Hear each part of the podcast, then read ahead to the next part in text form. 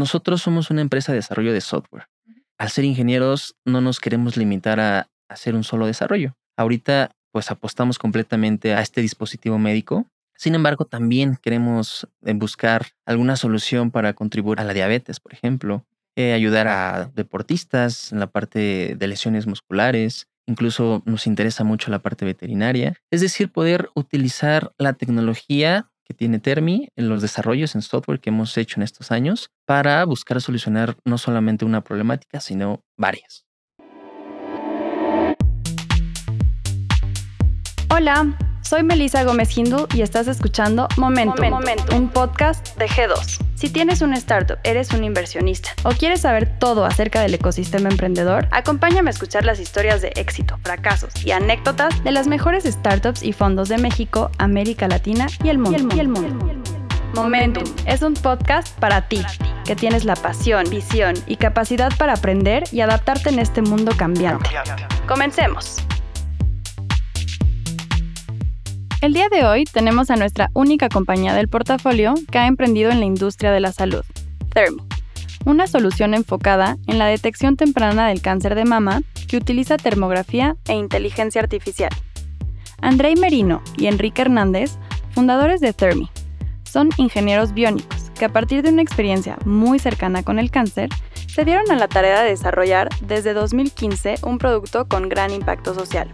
Su objetivo no solo es ofrecer un producto cero invasivo en procedimientos de detección contra el cáncer de mama, sino también reducir el costo de los estudios preventivos, generar conciencia y disminuir el índice de mortalidad en las mujeres en México a causa de esta enfermedad. A pesar de ser un proyecto con gran impacto social, emprender en la industria de la salud no es nada sencillo y pueden enfrentarse con grandes obstáculos en el camino. ¿Quieres saber cómo Thermi ha vencido los retos a los que se ha enfrentado en la industria de la salud? Cuáles han sido sus principales dificultades en sus levantamientos de capital y cómo han avanzado exitosamente en un camino complejo como lo es el emprendimiento de la salud, quédate y escucha Momentum, un podcast de G2. Hola, pues bienvenidos a este nuevo episodio de la temporada 3 de Momentum, un podcast de G2. En este momento vamos a iniciar una conversación con una compañía que para nosotros es un honor tenerla dentro del portafolio es Termi y ellos han desarrollado un método termográfico para la detección del cáncer de mama. A diferencia de otro tipo de proyectos que están en nuestra compañía, es de los pocos que están en la industria de salud. Y a partir de ello, pues obviamente hemos detectado que dentro de la industria existen muchísimos retos para poder emprender en el sector. Tan solo en México, el 11% de todos los proyectos de startups que se crean son en, específicamente en la industria de salud. Entonces, no es casuístico, hay una razón muy particular y hoy tenemos a los chicos para que nos vengan a platicar cuáles han sido los retos particulares que ellos han tenido que enfrentar a lo largo de esta carrera de emprendimiento.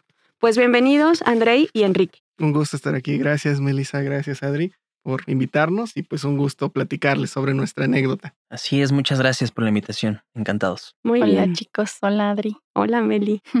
Oigan, pues antes que nada, y bueno, habiéndoles dado la bienvenida, nos gustaría mucho que nos platicaran qué es Termi y cuáles son las razones por las cuales ustedes decidieron emprender en este camino tan difícil que es el emprendimiento en salud.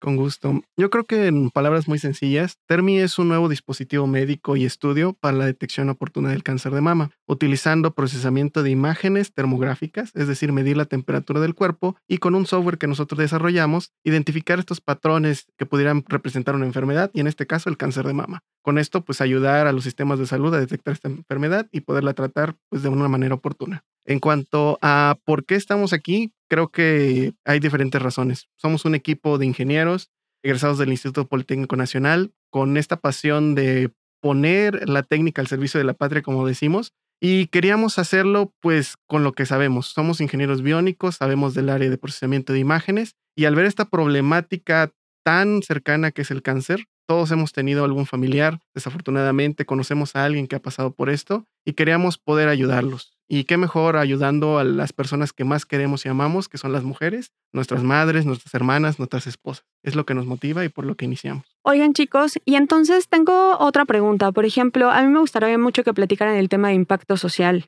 Una startup no solamente se mide por la solución, el desarrollo, los retornos, sino también por el impacto y el tamaño de la problemática que está resolviendo. Estaba viendo algunas cifras y, por ejemplo, cada año se producen 1.38 millones de nuevos casos y 458 mil muertes en el mundo por cáncer de mama anualmente. Si esto lo ponemos mucho más sencillo, es una de las causas más importantes de muerte en todas las mujeres. Entonces nos gustaría mucho que nos platicaran sobre el impacto social que tiene el proyecto, más allá y detrás de todo el tema del desarrollo y de la innovación tecnológica. Claro, sí, con mucho gusto, porque como bien dices, ¿no? Es una problemática enorme que honestamente nosotros no dimensionamos. Al inicio eh, pensamos, ah, pues tenemos una buena idea que puede ayudar a contribuir a una problemática. Pero honestamente, hasta que nos involucramos más, que empezamos a tanto estudiar las cifras, tanto a conocer a las pacientes, interactuar con ellas, que esto pues cambió completamente. Esta cifra que tú nos das, el problema del cáncer de mama es que va en aumento. Si dijéramos es que en 2010 había 1.3 millones, ahora en 2020 se estima más de 2.3, o sea, más de un millón más. ¿Qué quiere decir esto? Que aproximadamente cada 15 segundos se diagnostica un nuevo caso.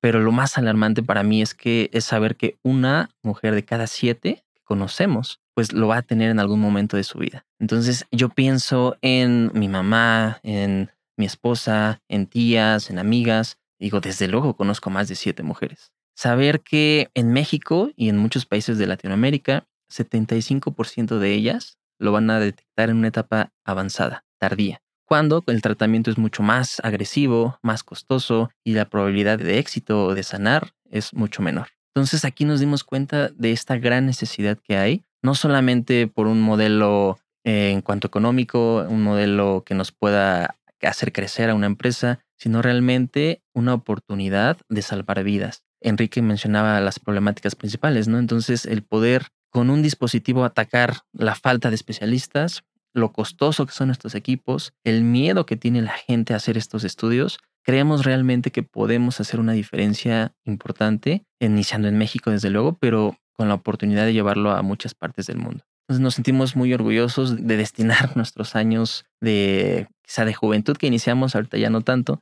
en poder aplicar nuestros conocimientos. Todo ingeniero tiene alguna aspiración, la nuestra es poder contribuir a salvar una vida. Padrísimo. Y ahora sí, hablando un poquito más de la parte tecnológica, ¿cómo todo este impacto va acompañado de la parte de la inteligencia artificial? Bueno, aquí me gustaría agregar algo que estamos en la época, en la era de la inteligencia artificial. Ya todo, todo debe tener inteligencia artificial para que la gente le interese, comprarlo, eh, promocionarlo, etcétera, ¿no? Un coche, incluso ya un refrigerador, por ejemplo, ¿no? Cuanto más la salud. Ahorita, estos últimos años, podemos atestiguar que todos los nuevos desarrollos en cuanto a expediente médico, en cuanto a interpretación de resultados, cualquier cosa, se dice que debe de tener inteligencia artificial y todo startup presume, ah, mi empresa hace esto y esto con inteligencia artificial. Entonces es muy importante que realmente la inteligencia artificial te ayude en algo, que realmente haga una diferencia en tu proceso. Nosotros vemos que una problemática es la falta de especialistas que la interpretación de estos estudios puede llevarte tanto a un especialista media hora como la entrega de resultados meses, dependiendo de la campaña. Entonces, tener una inteligencia artificial, un algoritmo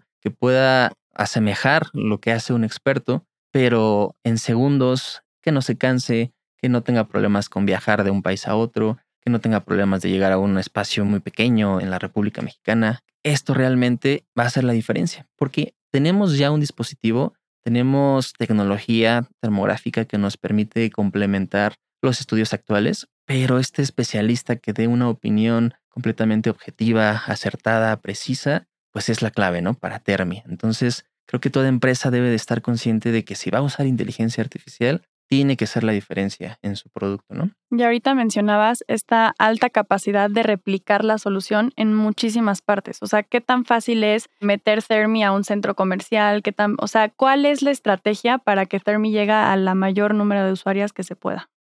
Ahorita creemos que lo importante es darle esta herramienta a los médicos, es decir, ofrecerles a las pacientes una solución completa de una detección oportuna, una detección por la norma actual por mastografía o un ultrasonido y darle el tratamiento. Es decir, Termi necesita estar con los médicos. tener esa primera atracción y también generar confianza a través de ellos. Después, ya que hayamos validado eso, lo importante es que Termi sea accesible para todas ellas. Sabemos que todos los servicios de salud están concentrados en las grandes capitales. Hay comunidades muy aisladas donde no conocen un mastógrafo, nunca se han hecho una mastografía y si lo hacen, tardan meses y meses en entregar los resultados porque tienen que llevarlos a la capital y después se pierde ese seguimiento a la paciente. Entonces creemos que Termi debe de llegar a ellas, tiene la capacidad de hacer un dispositivo portátil, digamos, adicional a la parte del software que nos va a ayudar a tener una necesidad menor de especialistas. Con eso podemos llevarlo a comunidades donde solo tienen un médico general.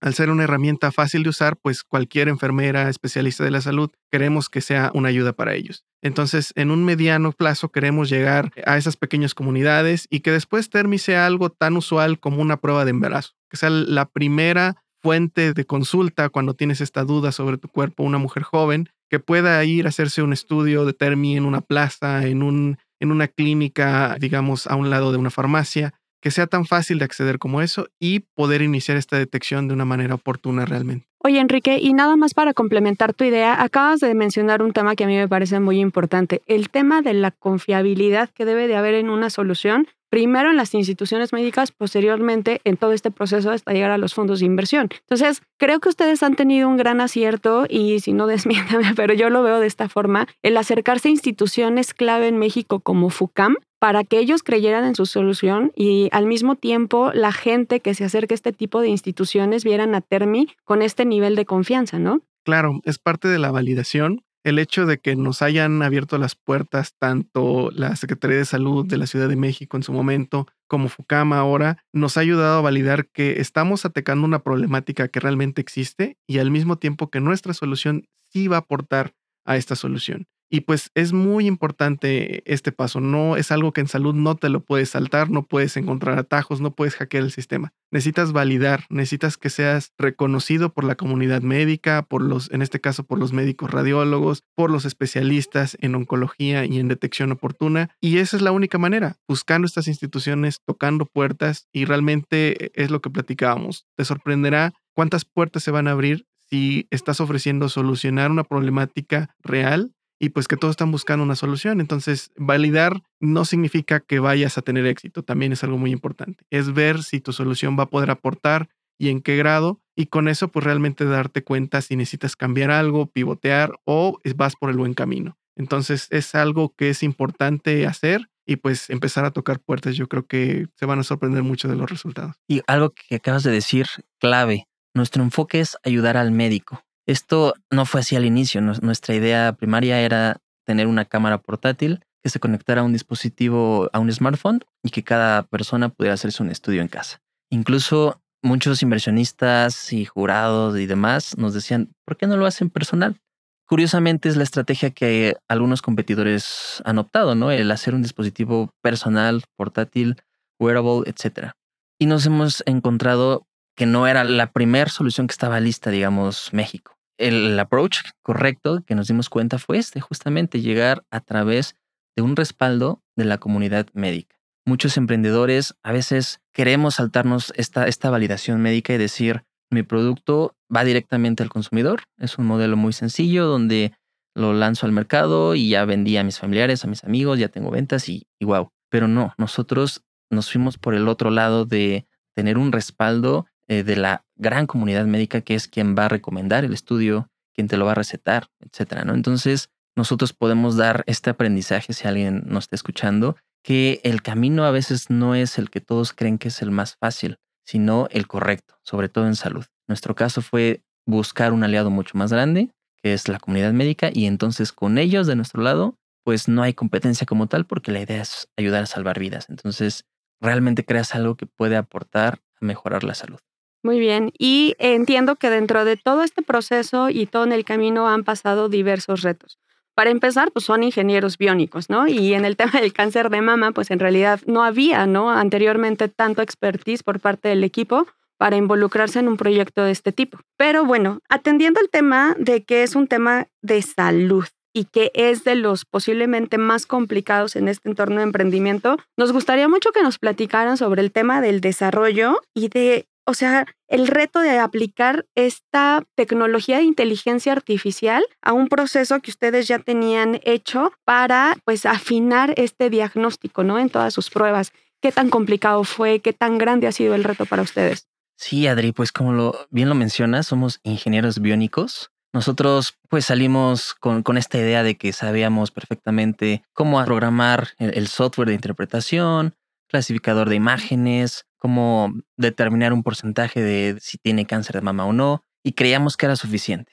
Entonces el primer gran reto al que nos enfrentamos fue justamente darnos cuenta que no teníamos ni idea de todos los pasos a seguir en cuanto a la parte regulatoria, sanitaria, con quién acercarnos, quién nos podía ayudar, que todos estos requisitos pues fue un aprendizaje desde cero, que pues cuando iniciamos creíamos que el siguiente año íbamos a estar salvando vidas y cambiando el mundo. Pero pues nos dimos cuenta que no era así, que era un proceso bastante largo, un proceso de muchos conocimientos, de acercarnos a diferentes instituciones que nos respaldaran, que nos apoyaran, incluso que nos ayudaran a redactar un protocolo de investigación clínica. Entonces creo que esto es el principal reto al que nos enfrentamos. Fue algo que pues nos llevó ya una investigación de más de tres años entre redactar el protocolo, aplicarlo y ahora redactar los resultados. Creo que es algo que muchas veces los emprendedores en salud desconocemos nos aventamos un poco de manera ciega y pues en el camino tenemos que ir aprendiendo y ejecutando estas partes, ¿no? ¿Y en qué momento deciden implementar a este método termográfico la inteligencia artificial? Que creo que es lo que les da esa particularidad, ¿no? De ser muy disruptivos en este sector, pues. Claro, yo creo que habíamos visto que para ayudar realmente a que esta solución fuera escalable, es decir, que pudiera llegar a todas las mujeres, vimos que hacían falta dos cosas. Uno, los equipos, mastógrafos no hay suficientes y por el otro lado el personal.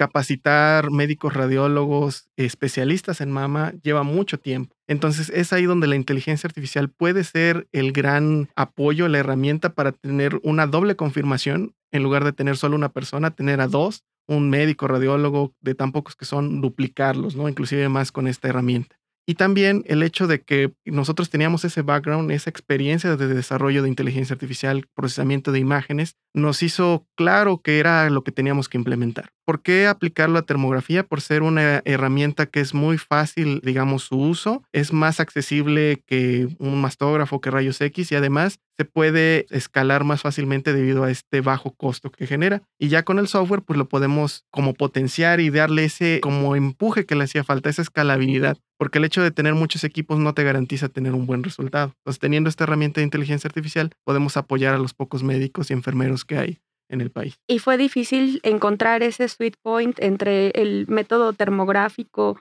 y el uso de la inteligencia artificial en todas las pruebas que ustedes fueron desarrollando.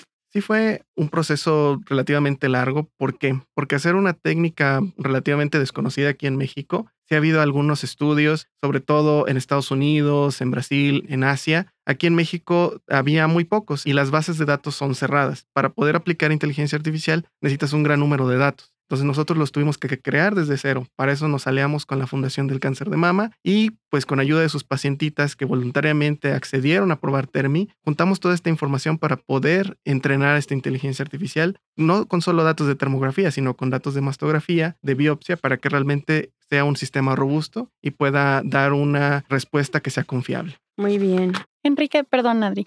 Aparte de estas como alianzas con las fundaciones como FUCAM, ¿qué se puede hacer para que estas innovaciones lleguen más rápido y más cerca a los consumidores?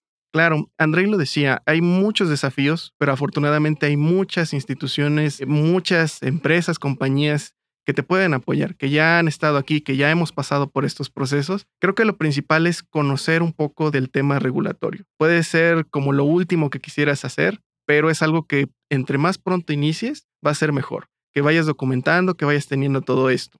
Tener muy buenas prácticas de documentar todo lo que haces, lo que se te ocurrió hoy, de quiero crear la nueva cura para este, la diabetes. Ok, se me ocurrió hacer esto. Escríbelo, empieza a redactar, empieza a generar como esas memorias porque después te van a servir para ese proceso de diseño, que a lo mejor tú lo tenías como una idea, pero realmente es un proceso de diseño y desarrollo que ya estás empezando. Y también pedir ayuda. Creo que algo que aprendimos es que no puedes hacerlo tú solo y hay tanto especialistas académicos que ya saben de estos temas y te pueden ayudar a encaminarte, ¿no? Necesitas hacer un protocolo de investigación clínica. ok, ¿en qué hospital? ¿Quién te puede acercar con los médicos que están en ese hospital? A todos nos conviene estos temas de salud porque todos queremos tener que nuestra familia esté sana, que nuestros amigos, que las que más queremos estemos bien y creo que es algo que nos atañe a todo, entonces va a ser muy fácil encontrar la ayuda, simplemente hay que tener la idea clara y sobre todo pues buscar un problema, realmente ayudar a solucionar este tipo de problemas de salud es algo que motiva y va a hacer que tengan ayuda por todas partes.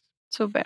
Y en este tema de la ayuda, ahora entrando un poquito más al tema de startups, de venture capital, pues obviamente la ayuda, el financiamiento, el capital, todo lo que se necesita. En temas de salud, en la industria del levantamiento de capital en salud, pues es más difícil tener retornos inmediatos o tener ventas inmediatas porque un proceso de venta de salud toma mucho más tiempo que un software, ¿no? Por ejemplo. Entonces, me imagino que se han topado con ciertos retos a la hora de levantar capital por el tema también como de retornos inmediatos o de tracción o ya cosas más numéricas. ¿Cómo les ha ido? ¿Qué, ¿Con qué se han topado en el mundo del, del venture capital? Pues sí, algo que todo emprendedor sabe al día de hoy es que a la hora de buscar financiamiento te van a pedir algún estado financiero, alguna eh, estadística gráfica, alguna proyección o simplemente el historial de cuánto has vendido el último año, los últimos seis meses. Entonces, siempre hemos tenido esta barrera muy grande, tanto en programas de incubación, de aceleración, hablar con fondos, en cualquier lugar.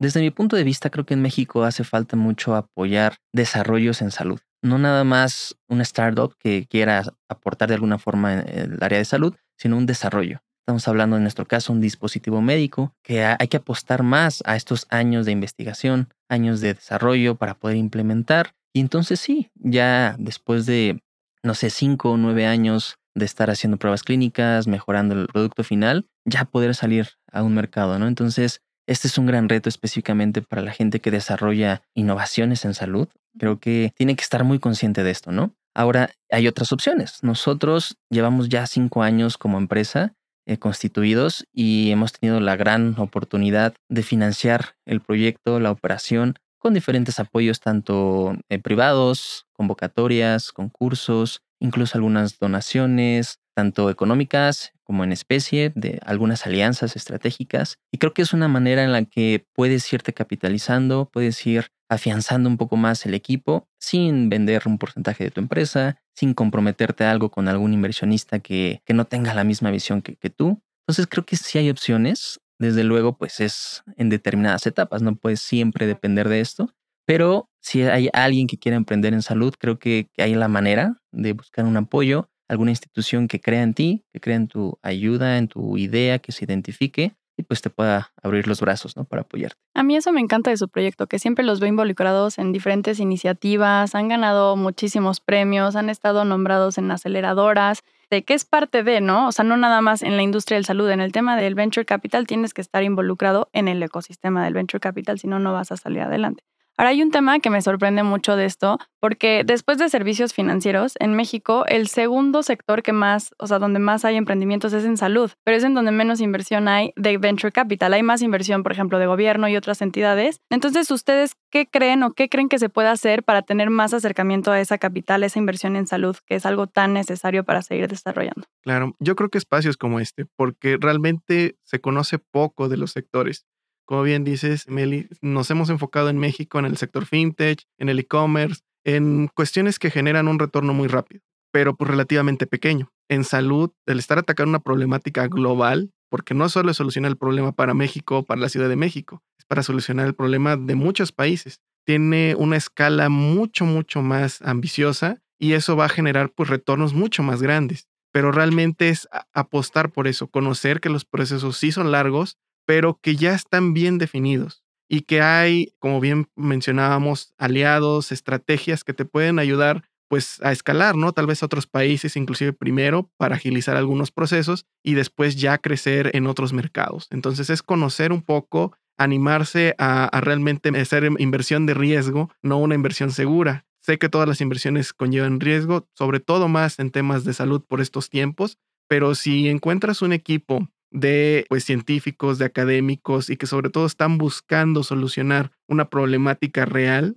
creo que no hay mejor motivación, porque eso al final va a generar algo positivo, va a generar un, aunque sea en lo más mínimo, un apoyo a solucionar un problema tan grande y eso eh, si genera dividendos, pues qué mejor, ¿no? Estarías ganando doblemente y eso también te ayuda tanto a mejorar tu imagen como un inversionista y al mismo tiempo pues estar ayudando al emprendimiento y a que vaya creciendo esto. Creo que igual ahorita la pandemia nos ha ayudado a darnos cuenta que no estamos preparados para prevenir en salud. Estamos esperando a que nos llegue la enfermedad para reaccionar. Realmente ya vimos que lleva tiempo desarrollar vacunas, pues más aún estos emprendimientos que pues no tienen los recursos que las grandes farmacéuticas. Entonces hay que apostar por este tipo de, emprendimientos, hay que apoyarlos, hay que orientarlos, porque nadie nace experto en estos temas y menos en unos que llevan tanto tiempo. Claro.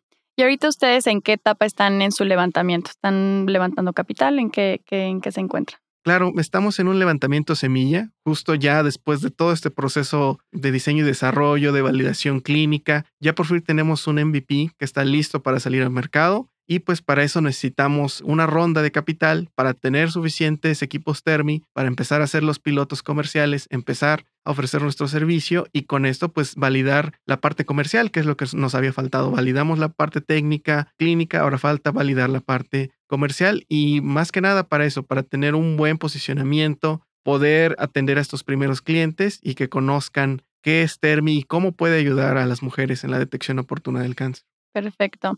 Y ahorita, ¿con qué retos se enfrentan y hacia dónde va Thermi? ¿Cuál es el futuro de Thermi? Pues estamos con este gran reto que es dar el paso entre una empresa iniciando, que está desarrollando un producto, a una empresa ya comercial, que ya lleva el producto a diferentes partes. Ahorita estamos apostando por México, desde luego, en algunos estados, ya tenemos vistos donde vamos a iniciar con las campañas, pero sin descuidar las otras opciones, que es tanto búsqueda de convocatorias de premios como pues inversión, financiamiento que es como en esta etapa en la que estamos. Estamos abriendo un poco los ojos hacia la parte extranjera, buscando fondos internacionales y pues creo que esta va a ser por lo menos este año y el que sigue la estrategia, hasta no tener ya una empresa consolidada en ventas que ya esté Termi con una presencia de marca, que ya pues podamos decir hemos hecho tantos miles de estudios, hemos ayudado a salvar la vida de tantas mujeres. Yo creo que esta es la estrategia, que es algo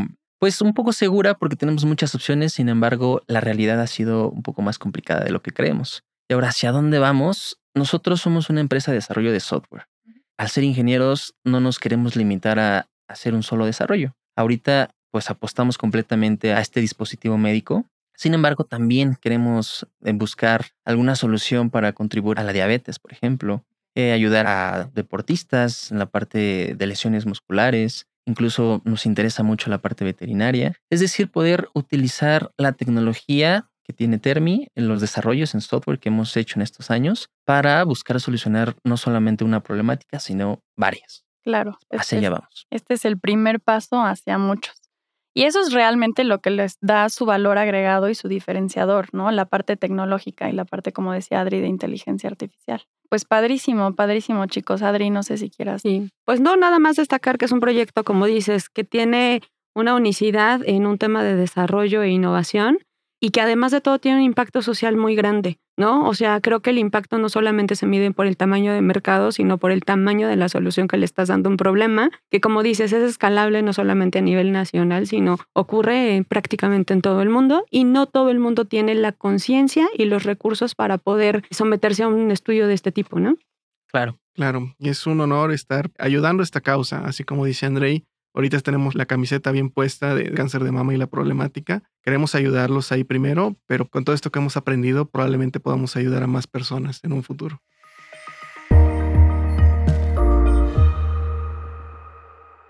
Pues muchas gracias por habernos acompañado. Este es uno de los episodios más de G2 Momentum Capital y ojalá nos puedan escuchar en los próximos episodios y también la temporada 1 y 2 que se encuentra en todas las plataformas de reproducción de podcast y en nuestro canal de YouTube. Muchas gracias. Gracias chicos, gracias. Gracias, a ustedes. A ustedes. Innovación. Innovación. Visión. Visión. Fundraising. Fundraising. Rondas de inversión. Rondas de inversión. Venture Capital. Venture Capital. Expertise. Expertise. Estrategia comercial. Estrategia comercial. Momentum. Momentum. Yo soy Melissa Gómez Hindle y esto fue Momentum, Momentum. un podcast de G2. Acompáñanos en el próximo capítulo para escuchar más pláticas del portafolio e historias del mundo del startup. ¿Tienes preguntas? Estamos aquí para resolver todas tus dudas sobre el ecosistema emprendedor en México. Visítanos en g2momentum.capital y síguenos en Twitter, Facebook o LinkedIn como arroba G2 Consultores. G2 Consultores. Este podcast es grabado y producido en los estudios de Noda Lab en la Ciudad de México. Para más información, visita nodalab.com.